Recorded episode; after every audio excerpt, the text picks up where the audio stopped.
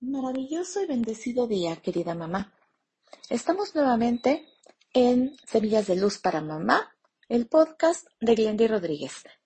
Hoy seré breve porque quiero hacer hincapié en una reflexión que es base de la autoestima y se refiere al autoconocimiento. Conocernos a nosotros mismos responde a la pregunta tan sencilla y tan compleja a la vez del ¿quién soy? Ayuda a tu hijo hoy en día en esta etapa de pre o adolescencia en la cual está un poquito confundido como resultado de este proceso que está teniendo de autotransformación.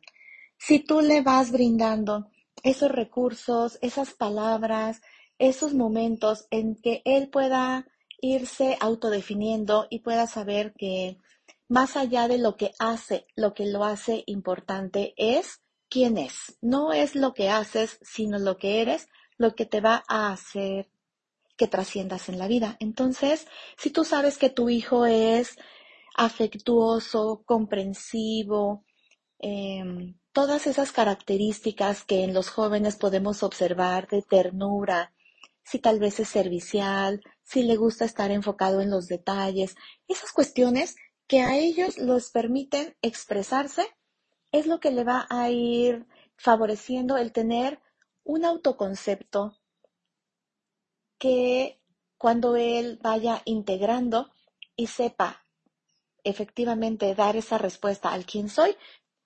evolucionará día con día en el desarrollo de su autoestima.